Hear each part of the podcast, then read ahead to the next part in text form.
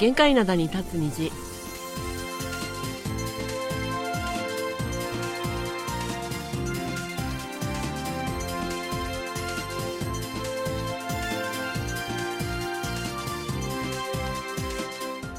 リスナーの皆さん、あんにゃんせよ。こんにちは10月11日火曜日の限界などに立つ虹、マクムの母さんことキミヨスンです。ソウルなりスコトッキマーソンですソウルは気温がめっきり下がりましたソウルの今朝の最低気温は7.4度ソウル以外の全国でもこの秋一番の冷え込みとなりました昨日は関温道のトラク山で初雪が観測されました。去年より9日も早い初雪でした。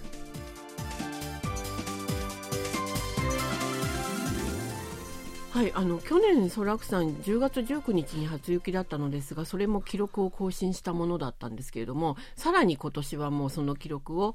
あの更新して9日も早く初雪が降ったということで氷点下になったそうですねこちらの方はねちょっと心配だね。今年の冬寒くなるのかな、じゃあ。ね、明日水曜日もなんか同じぐらいの気温でちょっと肌寒さを感じる一日となりそうです。なるほど。はい、あのー私あのご心配をおかおかけしましたけれどもこうやってちゃんと復帰してますので皆さんご安心ください。えっ、とお見舞いのお便りを たくさんいただいてますので、えっ、と後ほどご紹介させていただきたいと思います。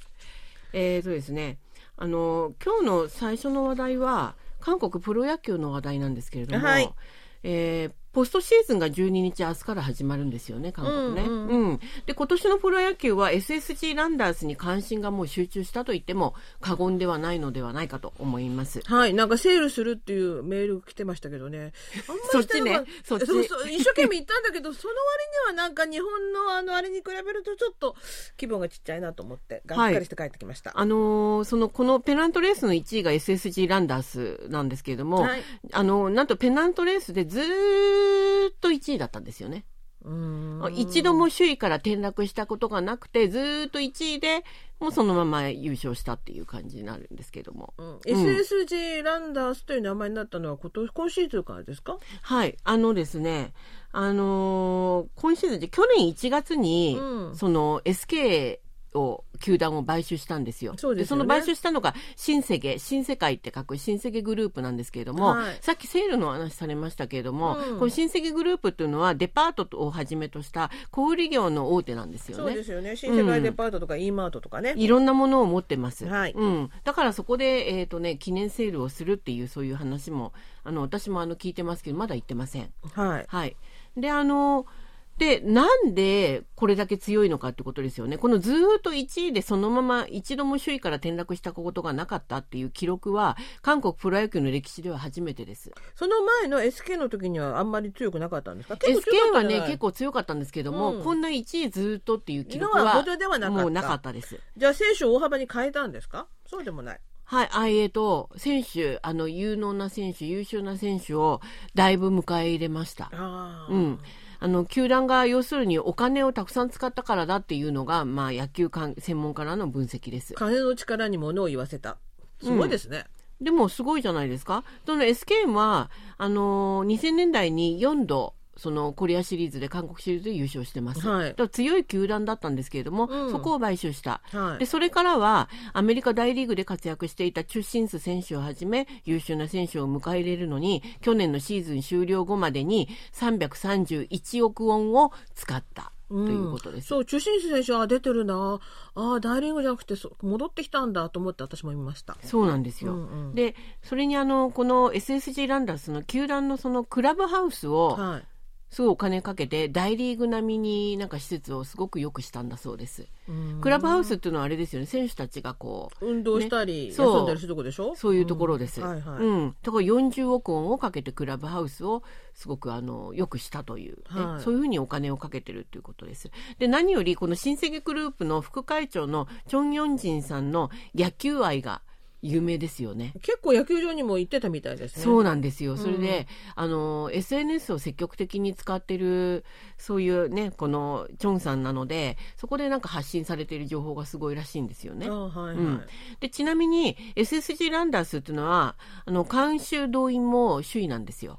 へえ、うん、この SSG ランダースはあのホームグラウンドがインチョンなんですそうだよねそそうそうじゃなかったよね確そかうねでインチョンの球団球団が監修そのを動員の記録で1位になるというのはまたこれも初めてのことなんです。ほとんどはほらソウルをホームグラウンそドうにそうしそうたチャムシルがそねうそう球団が1位なんですけどね、うんだからいろんな記録をこの SSG ランダースが持っているわけです。うんはいうん、であのー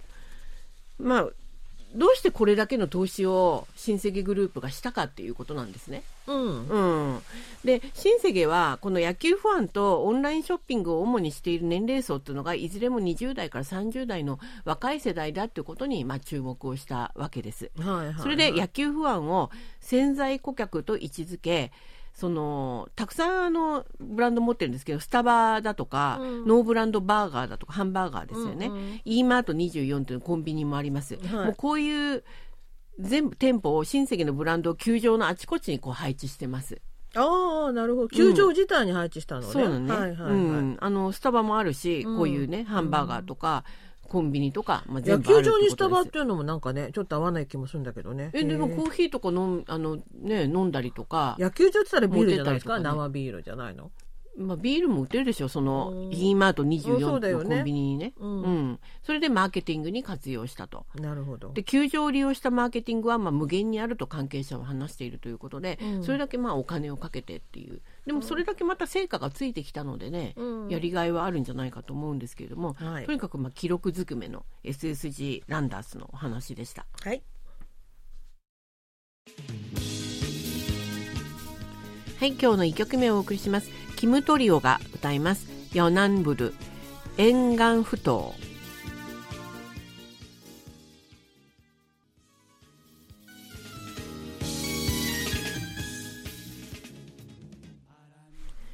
はい、今日の一曲目をお送りしました。キムトリオで、ヨナンブル、沿岸埠頭でした。実はこの曲は、もう昔からそのインチョンを背景として舞台としている、その一番有名な曲だと言えます。あーはいはいはいはうんい、で、あのーもう本当に以前から、もう最初のその三味スーパースターズのしあの時代から、この応援も歌ちろん今までそうですね SSG ランダースに至るまでの応援歌になっています。あのプサンのプサンカルメギみたいなもんですプサンカよモメあうんプサンカモメみたいなもんですねインチョンバージョンですねそういううことですんねうなるほどなるんほでど有名な曲をお送りしました。はいはい、それではあの最初のお便りご紹介しましょう。もう本当にね、あのお便りいただいて本当にありがとうございます。でまずご紹介しますね。はい。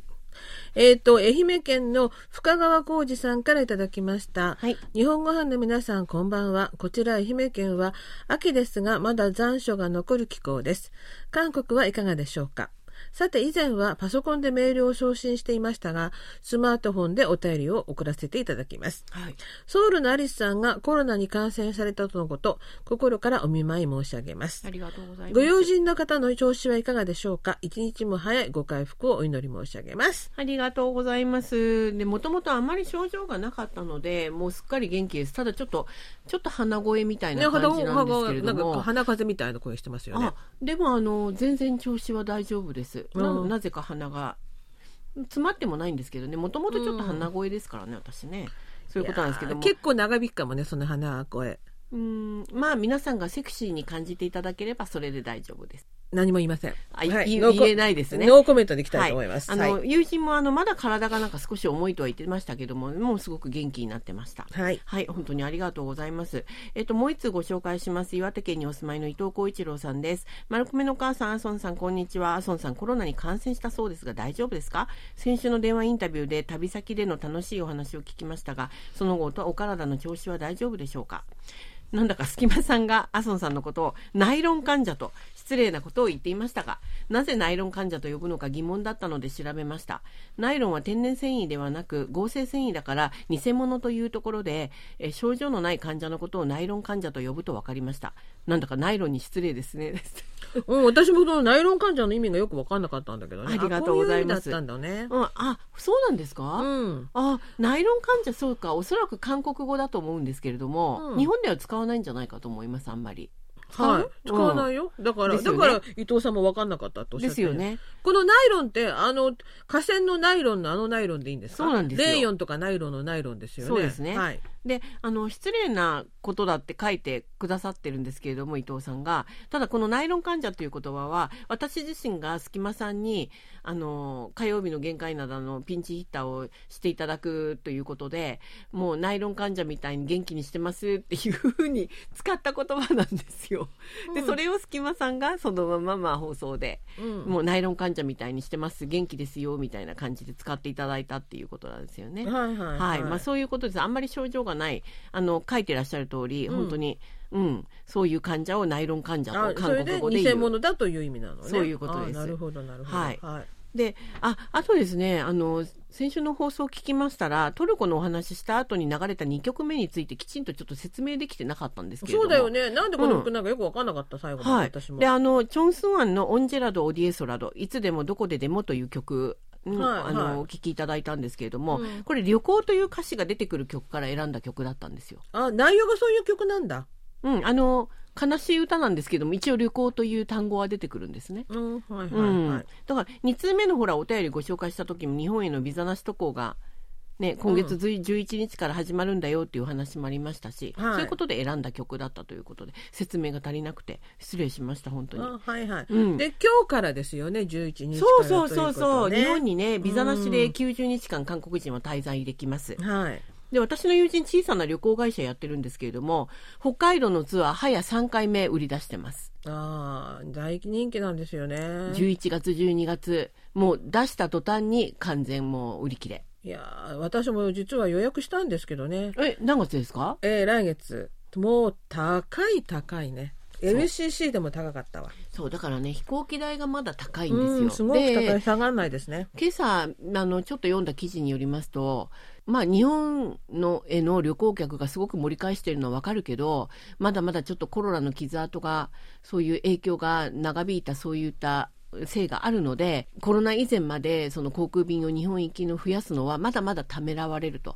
1ヶ月か2ヶ月ぐらいちょっと待ってからもっともっと増やしていくというふうに航空会社は話していました、ううんんなるほど、うん、そういうことですねだから当分はまだちょっと航空代が高いんじゃないかな、うん、本当に。感じですね、うんはい。はい、でうちの夫も早く日本に旅行に行こうと私をけしかけていますはい、ぜひぜひ飛行機代もうちょっと下がったらねっていうふうに私が言ったんですけれどもね、うん、そうなんですよ、ねそんなような状況ですよね、はい。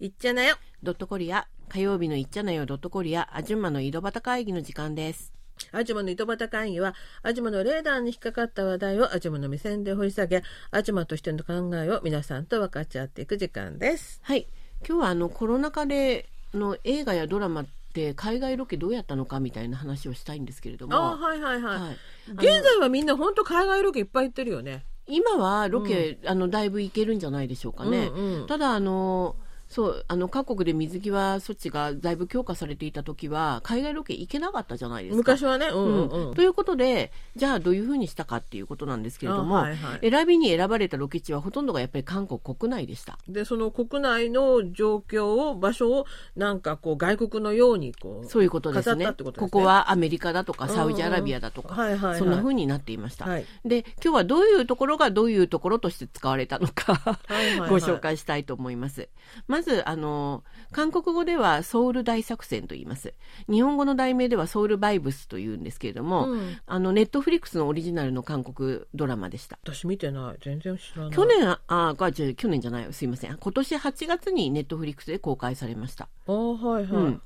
1980年代のサウジアラビアが舞台になっているのが最初のシーンなんですよ。うんうん。で、1台の車が砂漠の上を走っていてですね、やがて車から2人の男性、ユーアインさんとオンソングさんが降りるわけです。うんで、2人はサウジの民族衣装をこう、あの、このシャツのほらドレスみたいなの着てるし、うんこう、あの、頭に、こういうシュマックっていうんですけれども、顔隠すやつそうそうそう、うんうんこうこうやってつけててですね、うんうんまあ、まさにサウジアラビアなわけですよ。うんうん、私画面見たんですけども本当にあの砂漠が広がっている黄色い感じの、うんはい、そういう背景なんですよ。はいはいはいそそこが実はインチョンのウルワン山だっていうところだってんな山あるんですかウルワンさんってウルワン山あります。うーうんん、インチョン空港が近くてドローンが付け合えない点を除けば完璧なロケ地だったと関係者は話しています。へえ、うん。でも大変だったろうねほら後ろに電線とか見えてちゃいけないとかいっぱいあるもんねだってねそういうのはでも消せるんじゃないですかね。ああ今はね、うんであも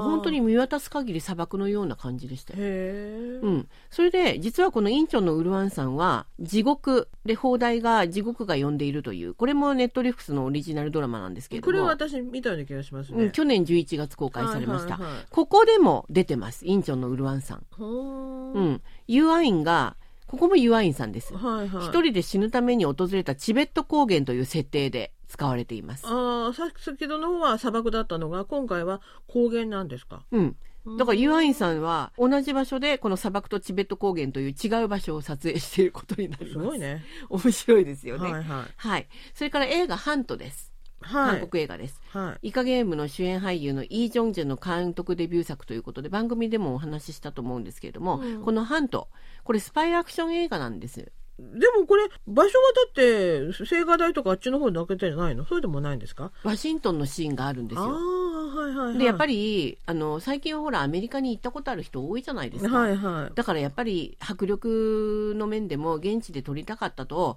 イ・ジョンジェ監督話してたんですけども結局そのシーン撮ったのはソウル・ヨイドにあるケンシントンホテルでした。あああのホテルうん、ホテルの前あたりで撮った中で撮ったんですかね中もね、ああ、んはいはいはいはい、あのホテルケンシントンホテルっていうのはずいぶん古いホテルなんですけれども、うんなんていうかなイギリス風っていうのかな、そうですねそうレトロな感じがするんですよ、うんうんだからそこで、まあ、撮ったということで、うんはいあとハントでは1980年代の東京で車の銃撃戦が行われるシーンがあります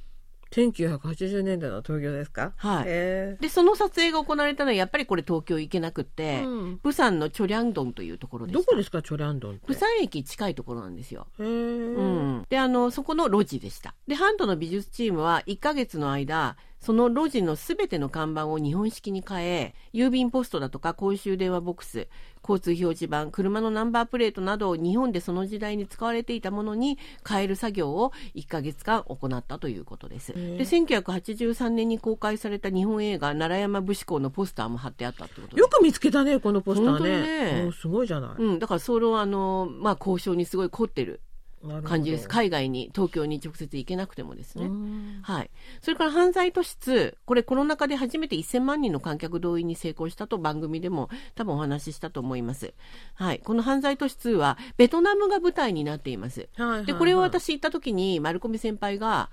前にうん「あじゃあベトナムに行ってきたの?」って言ったんですけどその時「えーちょっとわからないね今のデッキだから」っていうそういう受け答えがあったんですけれども、うんはいはいはい実はベトナム行ってませんやっぱり。うんう、ん韓国国内で撮影されましたはいはいはいでここの犯罪都市2はセットを作ってコンピュータグラフィックで合成して外観を作った場合もありますしそれからベトナム料理店が出てくるんですってはいで今韓国多いじゃないですかベトナム料理店、うんうんその中でもソウルのヨンサンにあるヒョットというフォー料理店を背景にまた撮ったっていう中で撮ったっていう、そういうところまなあんです、でも今コンピューターグラフィックで何でもできるからねっていう気はするよねどこで撮ってもいいのかなっていう気もしちゃうよねはい、あのーこういうあの海外ロケができないのでむしろそういうコンピューターブラグラフィックだとかそういう技術がうんものすごく発達したみたいですよ。あこの間にねコロナのは間い、にねコロナ禍の間にですね、うんなるほどそういうのもありますしあとはあのーまああの海外からこうやり取りがあんまりできないので、うん珍しい小道具とかを海外で取り寄せる場合が結構あるんですけどそれもできなかったということあなんですね。はいはいはいで、あのー中でも昔の車クラシックカーがすごく入手が難しいんだそうですそれは外国にたくさんやっぱりあるので、うんうん、で映画「ハント」では東京の雰囲気を出すために日本現地からこう自動車を取り寄せたんですってへクラシックカーを。なるほどはい、はいであと「ソウル大作戦」という先ほど「ソウルバイブス」という、うん、あのドラマご紹介しましたけれども、はそのクラシックカーが大量に登場します。うんうん、で韓国のクラシックカー同好会などからの協力を得て撮影したということですなるほど借りたみたいですね、うんはいねはい、いろんな風なあの苦肉の策を使ってるんですけども結果的にでも映画としてはね素晴らしい出来になりましたし、うんそれから先ほど言ったように関連技術がものすごく発達した契機になったんじゃないかなっていうふうに思いますねはいはい今日の2曲目をお送りします防弾少年団 BTS で「Permission to Dance」 When it all seems like it's wrong, sing along to Elton John.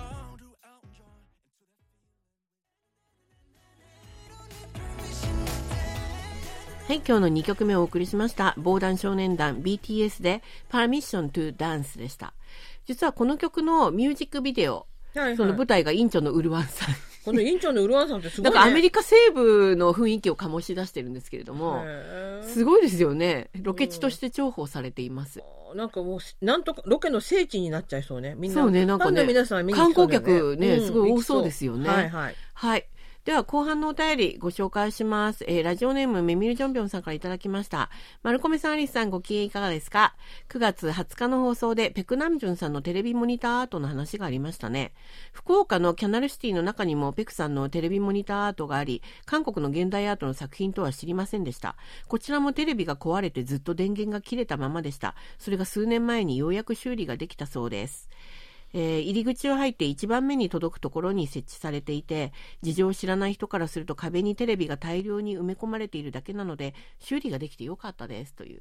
お便りいただきましたそうね、動いてないと、なんでここにね、テレビごあんなにそうそうそう、ご捨ててあんのかなと思っちゃうよ ね。そんなことだっないて、ですだって古いあれ壁にちゃんとこう並んですごいいっぱいに並んでるんでだすかよらそれが全部さ、ブランカンテレビだから。キャナルシティはほらその韓国の観光客も多いからね多いからうんたくさん皆さん見てるんじゃないかと思います私ももちろんあのすごくなんか密かに誇りを感じたりしてましたああ、なるほど行くたび。に。はいは、はいいはい。それであのやっぱりブラウン管テレビっていうことなので同じようなまああの韓国にあるあのザ・モア・ザ・ベターと同じような経路をたどったみたいなんですね故障してね。うんはいはいでもキャナル側が韓国にこのあの作品を送って韓国で修理してキャナル側が再輸入して去年8月から放映が再開されたんだそうです。すごいね。あ、こっちに持ってきて修理したんだ。私、そういうこ向とこにです行って修理したのかなと思ったいや韓国で。で修理をしたんだそうです。で、その間そこは空いてたんだ。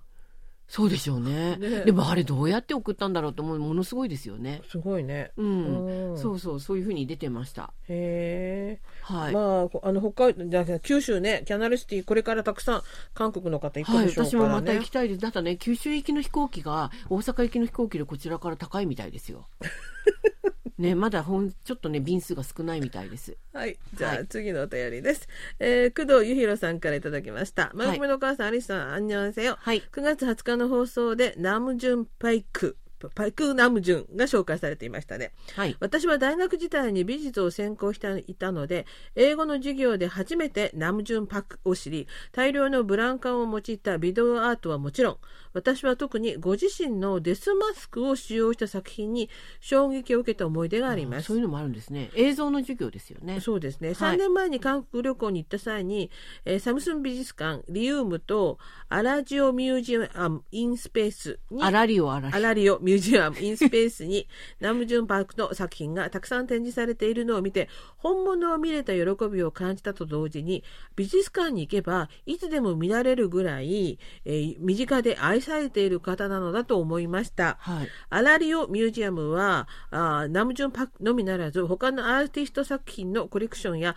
建物自体がとても魅力的で素敵なところでしたので次に韓国を訪れた際はまた必ず行きたいところですちなみにお二人がお好きな韓国の美術館や博物館はありますかまた日本に訪れた際も美術館や博物館に行かれるのでしょうかということでありがとうございます、はい。ありがとうございます。このアラリオミュージアムというのはソウルのチョンのね、あの安国駅。地下鉄3号線の安国駅から近いところにあるんですけれども、はいあとチェジュ島にもあります。はいうん、でソウルにある方は空間という有名な建築事務所だった建物の中にあるせいで正式名称がこう書かれている通りアラリオミュージアム・イン・スペースっていうふうにスペースという言葉が使われているというんですけれども、はい建物自体ほん自体本当に素敵なんですよ。うんなるほど、うんはいはいはいで日本に行った際美術館博物館先輩すごくたくさん行ってらっしゃいますよね。うん、行きますよ。日本に行くときは今美術展何やってんのかなって調べてから行くので見てきますから。はい、私はあの韓国のその、えー、とカンウォン道のウォンジュにあるミュージアム3という山っていうね、おうはいはいうん、あの美術館っていうんですかねあそこがすごい素敵でした、何が飾ったの山が飾ったの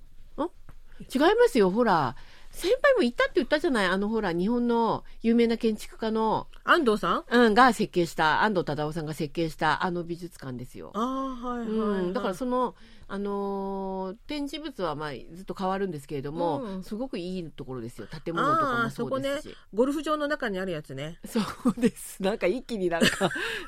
なんか関一気に温 違うな度って言うってとなん感じですかねこう海のそばって気がするけどあれ山の中違います関山の温度じゃない中ですだから山っていう関山っ温てい度でうも温樹温樹樹って私言いましたよすいません温樹でした はいはいねはいいろ私んなが最近行った美術館でちはいょっとがっかりしたのが、ソウル市の工芸はあの博物館美術館ができたというのでああ私はもう張り切って行ってきたんだけあどまさにじゃないですか工芸美術館そう私工芸大好きだから行ってきたんですけど、残念ながらあんまりおすすめはしたくないと思いますえねどういう意味ですか展示物が展示物があまり、えーなかったということですねあとすごく見にくかったということでますだね最初だったからじゃないいやもうできて1年以上経ってますあコロナでそうなずのっと行けなかったのでそろそろ行こうかなと思って行ったんですがここはあー結局あんまりおすすめしたくないなという感じで出てきましたのでそれでも行ってみたいというへそ曲がりの方がいたらリスナーの 皆へそさ曲んがりぜひ行ってみてくださいアングクトンにありますはい。暗黒点多いですね、結構多いでね。すはいということで、火曜日の限界の大立つ日、お別れの時間です。お相手は丸熊のお母さんこと木村さんとそうなりすこと、キマーソンでした。またの時間まで皆さん、あにげせやさようなら